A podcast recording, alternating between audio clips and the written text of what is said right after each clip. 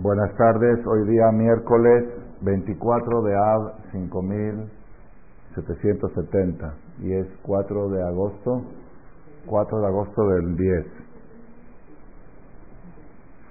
La clase de hoy, estamos a una semana de Rosh Chodesh Elul, les informamos que el próximo lunes en la noche es Rosh Chodesh, martes y miércoles.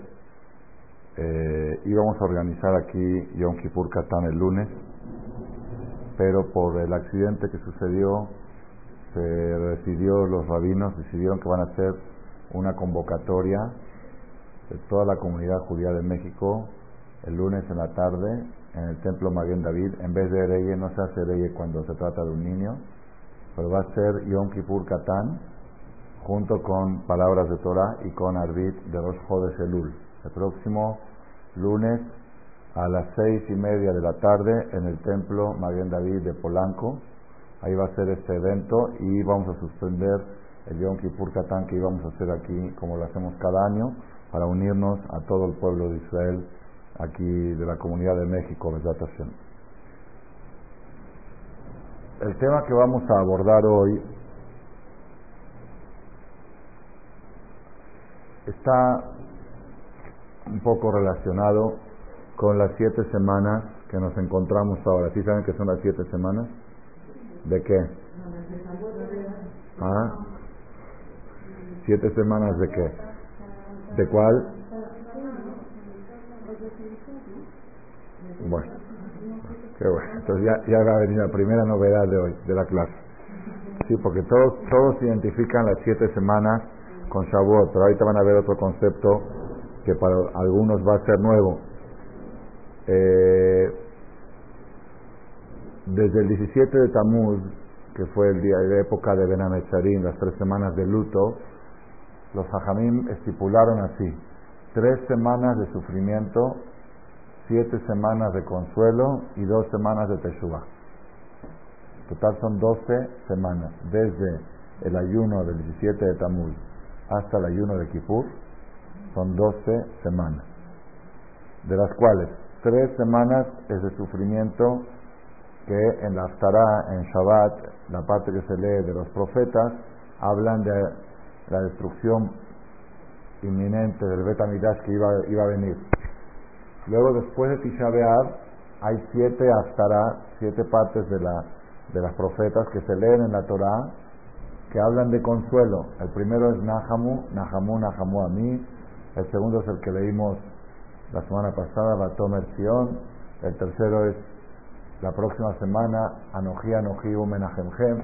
Son siete semanas de consuelos que Hashem consuela al pueblo de Israel, le promete cosas buenas que van a venir cuando se reconstruya el Betamidash con el Mashiach. Y después de las siete semanas de consuelo vienen dos semanas de Teshuvah es el Shabbat anterior a Rosh Hashanah y el Shabbat anterior a Kippur. Son dos semanas de, que se lee también parte de la profecía que dice Shuba Israel, retorna Israel. Entonces va a estar relacionado el tema de hoy un poco con las siete semanas de consuelo.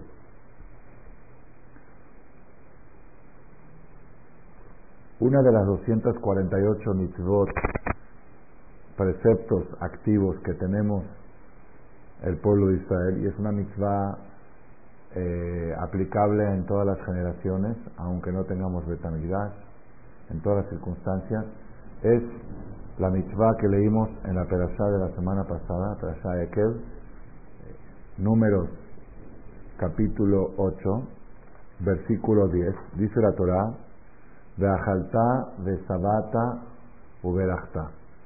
Es la mitzvah, ¿cómo se llama esa mitzvah? Birkat Amazon la mitzvah de bendecir a Dios después de comer pan. Birkat Amazon. Como derivado de Birkat Amazon está la verajá de Alamijía, Barajalcala.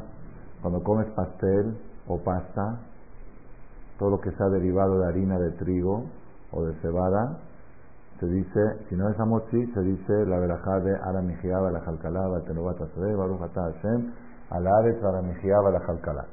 A la Mejía hay discusión en el Talmud si es obligatoria de la Torah o de los Jajamim. Entonces la que seguro es de la Torah es cuando uno come pan a motzi.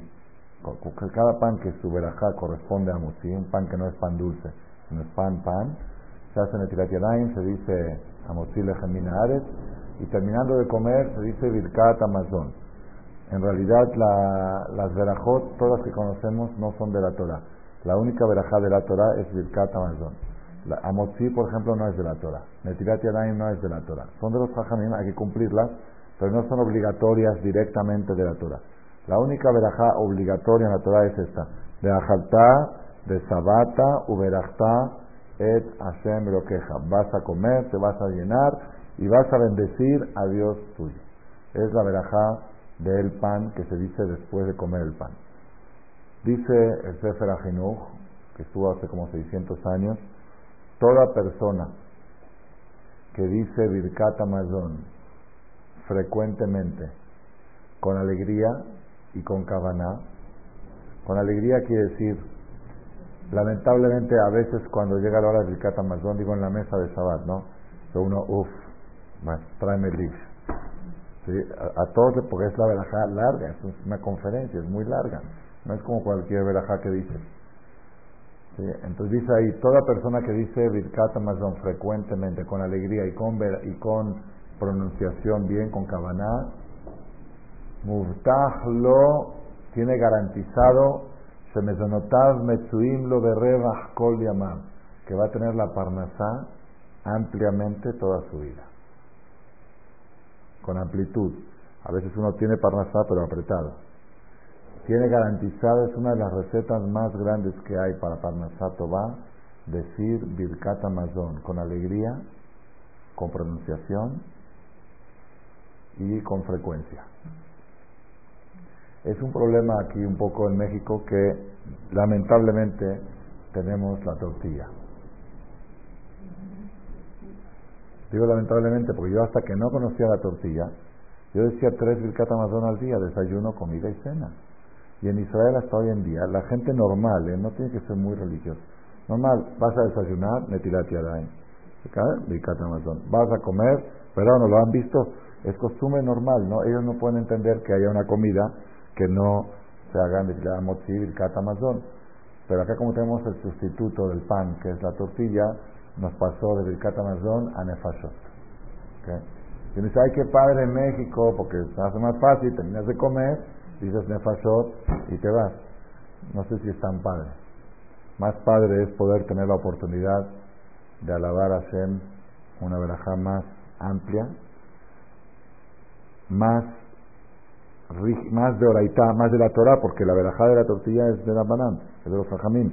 Y la verajá de las tortillas no tiene la fuerza de darnos parnasá, toba toda la vida, y la verajá del pan. Entonces la persona tiene que procurar lo más que pueda decir el Katamazón, por lo menos las tres seudot de Shabbat, el viernes a la noche, el sábado a mediodía y el sábado a la tarde en Sudat Shilishit, esas tres Birkat Amazon y de preferencia también Sudar Revit, la de la vida Melech, la que se hace acabando Shabbat, un pan árabe con un quesito, se pone eso, se dice en Tirat Yadayim, Birkat Amazon. Al principio lleva un poco de tiempo, luego Luego uno se va acostumbrando y la, la verajá no se hace tan pesada. Yo conozco gente que se han acercado en Teshuvah y no sé por qué le agarraron amor al Birkat Amazon como parte de su Teshuvah, pero antes de respetar Shabbat ya respetaban Birkat Amazon y me consta de que su situación económica salió de quiebra, de bancarrota, a Baruch Hashem una situación muy agradable. No digo millonarios, pero muy, muy amplia. Aquí se, le, se nota que se les cumplió en ellos esta promesa. Pero hay que probar, hay que probar esta receta. Y una de las tacanot que yo hice en mi casa, tacanot que hice una cosa que establecí, nueva, nueva. Tengo más, más o menos un mes en mi casa. En la cena de Shabbat, especialmente en verano, empezamos a cenar a las nueve, nueve y media, a la hora que salimos del Knis Hacemos kiddush, netilat en la cena de Shabbat, el pescado, eh, cantamos un poquito, decimos unas palabras de Torah, traen el segundo plato, el, Y después del segundo plato traen pepitas y fruta y empecé a platicar, una plática por acá, una plática por allá, sin darse cuenta uno, si hicieron las once y media, doce de la noche, bueno, no es, no, está, no es problema, ¿cuál es el problema? Que a la hora de Birkata Manzón los niños están dormidos, uno en el sillón, otro allá, a veces niños, a veces mayores de Bat Mitzvah, de Bar Mitzvah, están, están dormidos, son las once y media de la noche, tú estás platicando en la mesa de Shabbat muy a gusto, pero están cansados y, vamos, despiértalo y lo despiertas y está sonámbulo y no se quiere despertar y se pierde toda la alegría de la mesa de Shabbat. A mí me amargaba la mesa de Shabbat, yo no sabía dónde estaba el punto, hasta que me encontré el punto. Hicimos una tacaná, inmediatamente concluido el segundo plato, Birkatamazón. Y después se trae las pepitas y la fruta y los pasteles, y ahora sí cotorrea hasta las 3 de la mañana si quieres. Pero Birkatamazón es inmediato después del segundo plato. No es obligación, pero es un consejo, un consejo bueno. Hay una, una frase que se lee en Shavuot. En Shavuot, cuando se entregó la Torah, una poesía que compuso Rabbi Shlomo Ben Gedirol, era un poeta en España hace como 800 años, y compuso una poesía sobre las 613 mitzvot en forma de versos. Cuando llega la mitzvah de Birkat dice así: Que va Birkat Amazon beat ubhipazon, velot razón beinui kipurim. Dice: Acostúmbrate a decir Birkat Amazon rápido y despacio. Y entonces no encontrarás sufrimiento en el ayuno de Kippur. Quiere decir que el hacer Birkat Amazon rápido y despacio tiene otro resultado, que uno pasa más bien el Kipur y no se siente mareado como mucha gente que están tirados en Kipur. ¿Qué quiere decir rápido y despacio?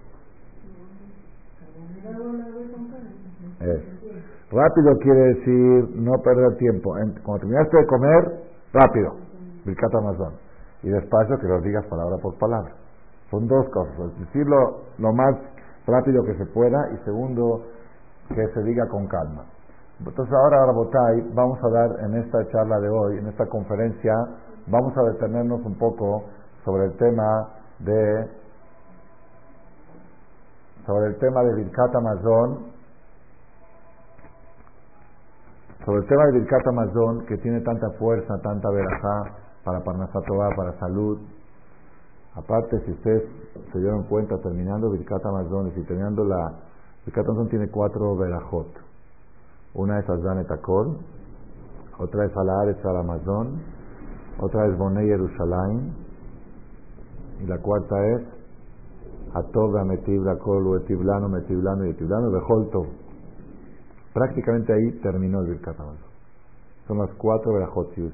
Si hay que educar a alguien a que diga Birkat Amazon y no puede leerlo todo, que diga hasta Beholto. Beholto, es más, después de ahí también se puede, en casos necesarios, hablar. Normalmente no hay que hablar en si alguien de la muchacha o algo, no hay que interrumpir. Pero si hay una necesidad, a partir de Bejol Tov, ya se puede interrumpir para alguna necesidad de emergencia de decir alguna palabra o algo.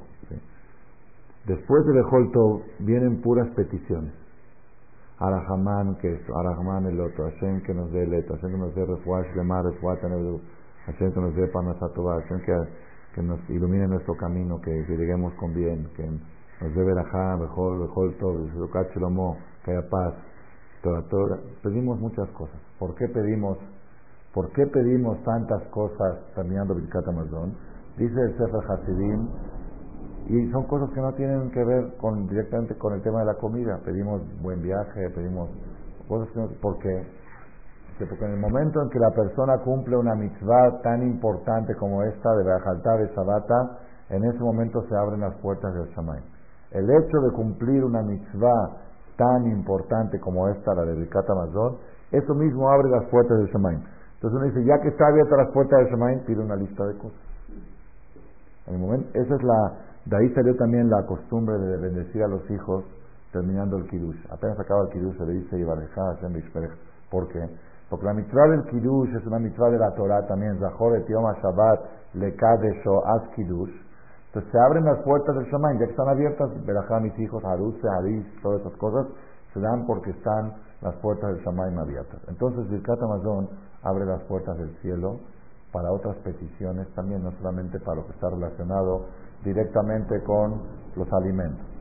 Rabotai, si yo les voy a hacer una pregunta y es muy importante porque esta, esta pregunta que les voy a decir ahora, este tema que vamos a hablar ahora, mucha gente no lo sabe, incluso religiosos, incluso jajamín. Lo he consultado, lo he preguntado y no están enterados de lo que vamos a hablar ahora, es, es algo fundamental. En otras palabras, después de que demos esta explicación, probablemente mucha gente que ha dicho Birkat Amazon toda su vida no han cumplido con la misma. No, porque no les falta este detalle. Tienes que comer, te llenas, y tienes que bendecir a Hashem. Bendecir a Hashem, ¿por qué? ¿De qué? ¿De qué le tienes que bendecir? Tú preguntas, a ver, cuando estás, va a decir ¿qué dice? Vamos a bendecir a Hashem por los alimentos que nos dio. Así la gente piensa normal. Digo, Birkat Amazon, la verajá del alimento. La bendición de agradecer a Dios por habernos dado de comer. Como dicen, comes y gracias. ¿Ok? Es lo que la gente... ¿Ah?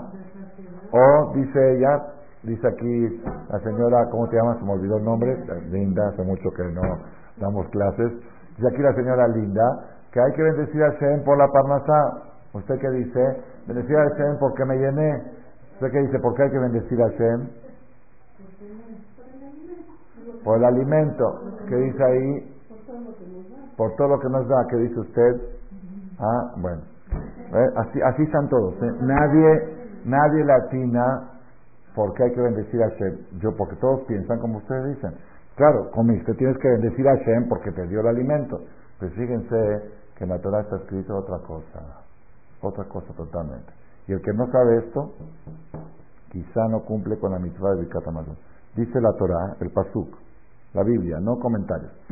De ajalta de sabata, te vas a comer y te vas a llenar. Uberachta et Adonai Eloheja, y vas a bendecir a Dios tu Dios. ¿De qué lo vas a bendecir? Alares atoba asher natanlach, por la tierra tan buena que te dio a ti.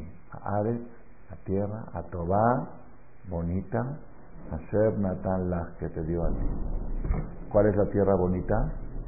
¿México? ¿Sabes?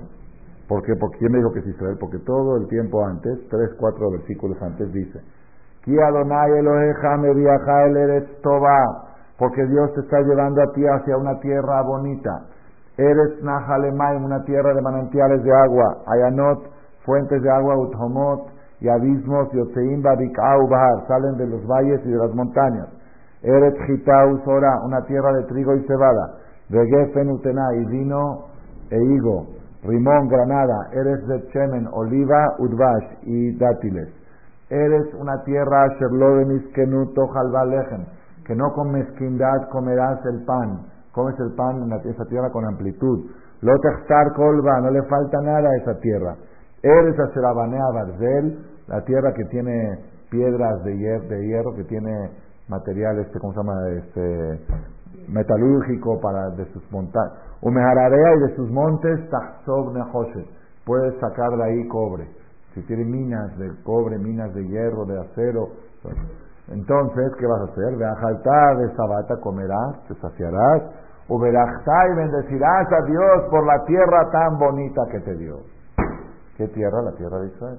Entonces, Birkat Amazon no es agradecer a Hashem por el alimento, sino agradecer a Hashem por la tierra bonita que te dio. Y aquí hay un problema grave. Está bien los que están viviendo en Israel y comen de los frutos de la tierra de Israel. Dice, gracias a Hashem por darnos una tierra que produce frutos tan ricos, tan sabrosos. ¿Se entiende? Pero una persona que vive en México, en Estados Unidos, o en Argentina, o en Inglaterra, y sus frutos, su, su producto que come, su pan que come, no es producto de la tierra bonita que Hashem te dio. Entonces, ¿cómo va a cumplir con esa mitzvah de Birkat Amazon? ¿Acaso la mitzvah de Birkat Amazon se aplica únicamente en la tierra de Israel? No. Birkat Amazon es obligatorio en todo el mundo. Y nosotros, sí, pero entonces, entonces tú bendices Baruch Monay a la Ares de al Amazon. Por la tierra y por el alimento. ¿Cuál tierra? La de Cuernavaca, la Acapulco, la, tierra de Israel y el alimento. Entonces, eso es únicamente el que come alimentos, productos de la tierra de Israel. Pero vamos a ver la verajá de Alamijiaba, la Jalcalá, la que es el de los pasteles. Baruch Atah Hashem Elokeinu Melech ¿La conocen? La vamos a decir un poquito más. Bendito tu Dios, a la jalcalá, por el alimento y el sustento. De al Eretz Henda Tobau Jabay, por una tierra bonita, Sharatzita Vinjalta la Botenu, que le dice a nuestros padres, Lejol mi piriá para comer los frutos de esa tierra, Felisboa mi tubay para llenarnos de lo bonito de esa tierra. La tierra, hablamos de la tierra de Israel. Entonces, entonces si hablamos de la tierra de Israel, entonces ¿qué hago yo si yo vivo en México? Yo no como pan de la tierra de Israel. Entonces, ¿cómo, cómo funciona esto? Esta pregunta, esa pregunta de veras me gustaría que la pregunten en cualquier mesa de Shabbat, en cualquier ambiente que se encuentre. Pregunten, vamos a decir, ¿dónde tengo una pregunta? Así pregúntele al que, al que más religiosito, los que van a clases de Torah todos los días. Vas a decir nada más antes de decir, ¿dónde está escrito en la Torah ¿Dónde? La de Sabat o Berachta. ¿De qué le vamos a bendecir a Dios? ¿De la comida? No. La Torah dice de la tierra.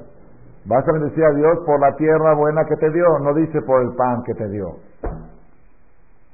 Pero si yo no estoy en esa tierra, ¿por qué voy a decir verajá por esa tierra? Yo no estoy comiendo de esa tierra. Esta pregunta, la pregunta, la pregunta del Zohar Kadosh. Escuchen qué impresionante está. Y es privilegio de las pocas señoras que se encuentran presentes hoy aquí en esta conferencia de vacaciones, que sabemos y es Zehut, porque el rabino hizo un esfuerzo sabiendo que había pocas alumnas, de todos modos va a dar la clase, y Vedat Hashem, si se graba bien, van a disfrutarla de ellas también todos los asistentes de internet que están sedientos, que dicen que hace tres semanas no subimos ni una conferencia.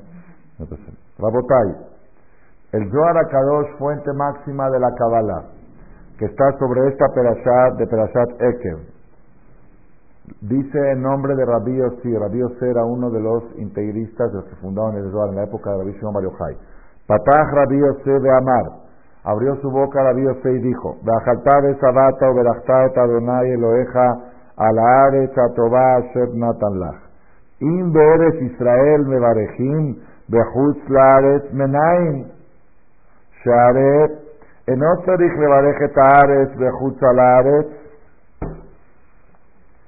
si en Eres Israel bendecimos a Dios por la tierra bonita que nos dio, pero ¿por qué decimos esa verajá en Hutzlares fuera de Israel? Si no, no es correcto, no es lógico que yo esté bendiciendo a Dios fuera de Israel por una cosa que es producto de Eres Israel. Esa pregunta la pregunta es Zohar Kadosh. Y el Zohar Kadosh dice lo siguiente, se los voy a decir se los voy a decir este, en breve lo siguiente. Cuando Hashem creó el mundo, ¿cómo lo creó? ¿Qué creó primero? ¿México o Argentina? ¿O lo creó todo junto, simultáneamente? ¿Europa, África, Australia, todo junto? ¿O lo fue creando en partes? ¿Ah? ¿Ah? Bueno, pero dice acá la, la señora Linda, primero Israel. Le pregunta a la señora Linda, ¿primero Tel Aviv o Haifa? Jerusalén. Ahora le pregunta a la señora Linda, Jerusalén estaba Israel, Arno, el, ah, bueno, dice, dice la Gemara que cuando Hashem creó el mundo, creó una piedra que se llama Eben Ashetia, la piedra que de ahí se creó todo el mundo, como una roca y se fue extendiendo. Y esa roca se fue extendiendo, se fue extendiendo, se iba abriendo y se iba haciendo eh, Tel Aviv, Haifa, eso, luego siguió eh, Italia, Francia y para otro lado se iba extendiendo hasta que llegó a Argentina, hasta abajo del todo y Australia ya. Hashem le dijo, Dai, basta, hasta ahí, hasta ahí está bien. Por eso Hashem se llama Shaddai. Dios que le dijo al mundo, Dai, ya no sigas más. Si Hashem no le decía, el mundo se seguía extendiendo. Le dijo hasta aquí, ya, hasta aquí está bien, es suficiente. Por eso se llama Shaddai. Shamar Leolamó Dai, que le dijo al mundo hasta aquí. ¿Estamos de acuerdo? Esa piedra es exactamente el lugar donde Adam Arishon hizo el primer sacrificio, el primer corbán a Hashem. Adam Arishon trajo un corbán sobre esa piedra. En esa piedra, Noah, cuando salió de la Teba, trajo siete sacrificios, porque se salvó del diluvio. En esa piedra, Abraham vino hizo la queda de Isaac, sobre esa misma piedra. Sobre esa misma piedra, Jacob vino y se acostó y soñó con los ángeles que subían. subían ¿okay? Ya no me acuerdo más que hay que historia más. Sobre esa piedra es el Kodesh HaKodashim, donde el Kohen Gadol entraba en Yom Kippur, en Jerusalén, una vez al año, después de haberse purificado. Ahí estaba el arca con las tablas de rey, con los querubín. Era el lugar el más sagrado que había en el mundo, es sobre esa piedra. Y sobre esa piedra, es más, cuando se destruyó el, el primero, él pues se perdió el arca, el arca se lo tragó la tierra, se perdieron las tablas de rey, se perdieron muchas cosas. Y cuando se construyó el segundo Betamidash no hubo arca. En el Kodesh HaKodeshim no estaba esa piedra, el Kohen salpicaba la sangre sobre esa piedra y no había lo que había arriba de eso. O sea, se perdió y no hubo reposición los 420 años del segundo templo. Entonces, esa piedra es donde hoy en día los musulmanes se hincan en la mezquita de Omar. Sobre esa piedra se hincan. Y a partir de esa piedra se va a desarrollar la última guerra mundial según como están los profetas,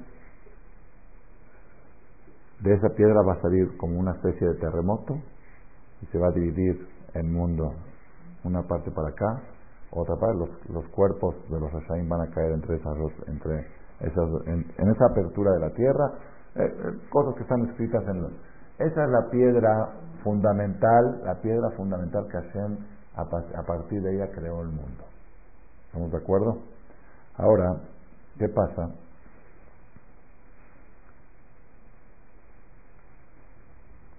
No solamente que esa piedra, a partir de ella se creó el mundo, sino de ahí viene toda la vegetación, toda la fuerza de la vegetación. Si ustedes estudiaron un poquito en botánica, la tierra tiene venas, así como el cuerpo tiene venas y arterias, la tierra también tiene como arterias y venas, y por eso hay tierra más fértil, menos fértil, donde crece mejor la fruta, hay tierra donde crece mejor el plátano, aquí hay ahí crece mejor el dátil, hay venas ahí. Entonces, la, la, base de todas las venas de la tierra sale de ahí, de ahí salen troncos, así como venas gruesas, arterias gruesas, y se van abriendo, se abren en Francia, se abren en Italia, se van abriendo en todas partes del mundo. Por eso dice, dice la Gemara, que el, rey Salomón, Shlomo Amelech, que era el hombre más inteligente de la historia, plantó en Jerusalén todos los, todos los árboles del mundo, todas las plantas que crecen en el mundo y los árboles, que normalmente no crecen en Jerusalén, algunas crecen en, en, la India, todo plantó jícama, todas cosas que en Israel, por ejemplo, no existe la jícama. Shlomo Amelech plantó jícama también. Todo plantó en Jerusalén. ¿Por qué? Porque él era inteligente y sabía ver el tronco de dónde sale la jícama. Veía el tronco, la ven abajo de la tierra, sale, y se abre en la India. Pero él sabía dónde sale ese tronco, entonces sembró ahí exactamente en ese lugar. En Israel no crece porque no se abren las raíces, se abrió en Atawá. Pero él sabía dónde estaba la raíz de la jícama, ¿me entendieron cómo está? Entonces quiere decir, en otras palabras, que todo lo que nosotros comemos hoy en día, todo, viene de ahí. Viene de las raíces de las venas que salen del Kodesh HaKodashim. Por eso dice la Gemara, desde el día que se destruyó el Bet ni tal tan perot, se quitó el sabor de las frutas. Las frutas ya no saben como sabían antes. Cuando estaba el Bet construido, y ahí estaba el Aarón, el Kodesh HaKodashim, y estaba el servicio todos los días de los Korbanot, y todo lo que se hacía ahí, todo se le daba fuerza a esa piedra y a todo lo que sale de ahí, que las frutas sabían ricas. Después que se destruyó el Bet cuando tú pruebas una manzana, estás probando uno de mil del sabor de la manzana verdadera. Cuando pruebas una sandía, uno de mil de la sandía verdadera. El sabor de las frutas se redujo desde el día que se destruyó el betamigdash. Entonces, ahora dice el Zohar, estoy leyendo acá, ¿sí? Dice así, que se bará Kadosh Barujueta Olam, cuando Hashem creó el mundo, Gileket todo el mundo gira alrededor de un eje. ¿Cuál es? La Tierra Santa, la, esta es la Tierra Santa es el centro del mundo y de ahí, y en el medio de la Tierra está Jerusalén, y en el medio de Jerusalén está el Kodesh HaKodashim. Y toda la, comida que hay en el mundo sale de ese lugar, todo sale de, desde Eres Israel, desde Eres Israel, Jerusalén y Kodesh HaKodashim, de ahí deriva toda la verajá que hay. Dice, no hay una parte en el mundo que pueda comer si no recibe su energía de Jerusalén, de HaKodesh. Todo viene de allá. Por eso dice, ¿sí? Por eso, aunque Israel se encuentra fuera de Eres Israel, estamos en México, en otra parte del mundo, sin embargo, la comida que estás comiendo la recibes a través de la tierra de Israel. Por eso dice, Uberachta et Adonai Eloheja, vas a bendecir a Hashem, a la Ares, por la tierra buena que Hashem te dio. ¿Qué quiere decir la tierra buena? ¿Qué es Eretatobá?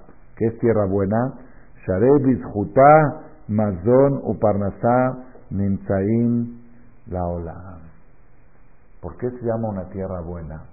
¿Qué quiere decir una persona buena? ¿Qué quiere decir algo bueno? Algo bueno para la Torah, para los conceptos de la Torah, bueno, no, no, no existe un concepto bueno absoluto. Es una persona muy buena, no hay bueno.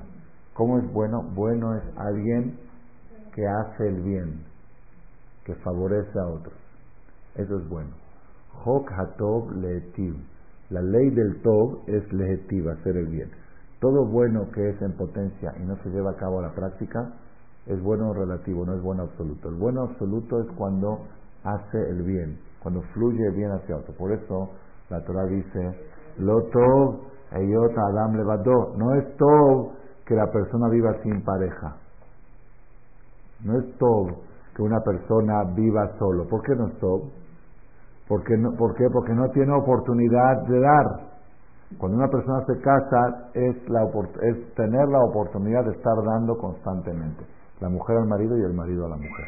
Entonces todo es algo que da. ¿Estamos de acuerdo? Todo es algo que da. La tierra de Israel es Tobá. ¿Por qué es una tierra Tobá? Porque de ahí te da toda la verajá todo el mundo. Por eso es una tierra Tobá. Y de eso tienes que bendecirle a Dios cada vez que dices Birkat Amazon. Desde que yo estudié esto hace unos años y lo aprendí, cambió todo mi concepto de Birkat Amazon me siento a comer y digo, me siento a decir, digo, Hashem, te agradezco por haberme dado este pan que comí, que este pan vino de Israel. ¿Cómo vino de Israel? No vino de Israel. Es pan bimbo, es de aquí, es de, de Wendy's. ¿Dónde de Israel? Sí vino de Israel, porque el trigo que creció en la tierra de México viene de unas venas de la tierra. Esas venas de la tierra reciben su fuerza desde Kodesh pasan por los océanos, por abajo, yo estoy comiendo frutas de Eres Israel y por eso te bendigo por una tierra tan buena que puede abastecer hasta México. Esa es la verajá del Catamazón. Y esa es una forma, una manera correcta de conectarse constantemente con la tierra de Israel a través de los alimentos. Hay gente que se conecta con la tierra de Israel mandando un donativo a Israel, con Keren Yesod, o, con, o plantando un árbol en Israel. Y hay personas, un yehudí que sabe esto, que privilegiado que escuchó esta conferencia, dice, yo me conecto con la tierra de Israel con cada alimento que meto a la boca. ¿Por qué? Porque estoy consciente de lo que estudié en la conferencia del día 24 de Av, 5770, un día de lluvia, que había poca gente y había pocas expectativas de que iba a haber una buena conferencia. Yo fui y escuché y aprendí que cada alimento vegetal, es vegetal, minerales no sé, pero cada alimento vegetal que meto a mi boca, estoy comiendo fruta de la tierra de Israel. ¿Por qué? Porque por abajo de la tierra la vegetación se viene desde allá. Y eso es el, aprendizaje, y con eso me estoy conectando con la tierra de. Dice aquí el Zohar, termina, dice, por eso la persona cuando está sentado en una mesa y comiendo todo tipo de manjares, tiene que recordar la santidad de la tierra santa y tiene que dolerle que no está con más intensidad. A la falta del beta migdash hace de que el sabor de las frutas no sea tan sabroso. Que la energía de la fruta, porque si hubiera beta migdash, la fuerza de la vegetación de México sería más fuerte. Entonces, esa es la forma de comunicarnos. Tenemos que saber, Rabotai, que hoy en día, aunque no tenemos beta migdash, toda nuestra comunicación a Dios es a través del beta migdash. La alajá dice, cuando una persona se para a decir la mirada, ¿hacia qué lado se reza? Hacia el oriente. Si tú te paras aquí, ahí, para allá es el oriente, donde está el Ejal. Tú te paras ahí y te paras arriba de la azotea y miras para allá, si tienes un buen telescopio, vas a ver el cóctel. Directo, en línea recta. Yo lo hice con el, con el mapa del mundo. Tengo en mi casa un mapa redondo. Me ubiqué en Marcela, más o menos, me ubiqué donde estoy. No Marcela, me ubiqué en México, donde estoy. Y digo, sí, mirando para allá, allá derecho, en línea recta, ahí está Jerusalén. ¿Por qué? Porque nosotros rezamos todos nuestros rezos hacia, no hacia, a través de Betamigdash. Dice la Gemara. Allá Omed, la persona que estaba parado en Hutzlares tiene que concentrarse antes de empezar la mirada. Mi mirada está enfocada hacia Israel, Jerusalén, Betamigdash y Kodesh HaKodashim. Si ya está en Israel, mi mirada está enfocada hacia Jerusalén, Betamigdash y Kodesh Kodashim. Si está en Jerusalén, es decir, mi mirada está enfocada hacia Betamigdash y Kodesh y si estaba en el área del Beta en el área del Kotel, hacia el Kodesh HaKodashim. Porque las tefilot suben a través de ahí. Y es difícil, ¿eh? esa conexión no es fácil. A mí me cuesta mucho trabajo hacer el ejercicio antes de empezar la mirada mental. Hay libros hoy en día, Sidurín, que lo traen. Creo que en el centro de lo pusimos, traen. Concentrarse, que estás parado frente al Betamigdash, cosas, cosas. Hoy el Rab Malek les trae una novedad. ¿Quieres conectarte con la tierra de Israel? Te voy a dar un ejercicio. Antes de meter una manzana a la boca y decir Boré Periaet, piensa, esta manzana creció en México, ok, ¿de dónde creció? De la tierra. Esa tierra tiene unas venas abajo, ¿esas venas de dónde vienen? Del Kodesh HaKodashim. Estoy comiendo frutas que vienen de Israel. Me estoy conectando con la tierra de Israel. Cuanto más estés conectado mentalmente, más fácil te va a hacer el ejercicio a la hora de la amidad y tus tefilot van a llegar al Shamay. Y ese es uno de los consuelos que tenemos después de la destrucción del Bet que es la tefilá, dice la Gemara, es Binkom Korban. Antes que se estudia el Bet se traía un cordero en la mañana y un cordero en la tarde, y ahora que no hay Bet es Shachrit y Minja, el cordero de la mañana y el cordero de la tarde. Pero para que sean efectivos tienen que estar conectados a través de Bet Y para conectarte con el Bet es un tema no tan fácil. Hoy te estoy dando un ejercicio cómo te vas a conectar con Beta Migdash. Cada vegetal que, que ingieras y especialmente cuando comes pan o pasta o mesonot, que sepas, que, te concientices, estoy comiendo algo que su origen inicial es el Kodesh HaKodashim, de ahí estoy comiendo. Con eso te conectaste. Y a la hora que te pares en la mirada, vas a estar más fácil conectado con ese lugar, tus tefilos van a llegar muy altos. Amén, amén.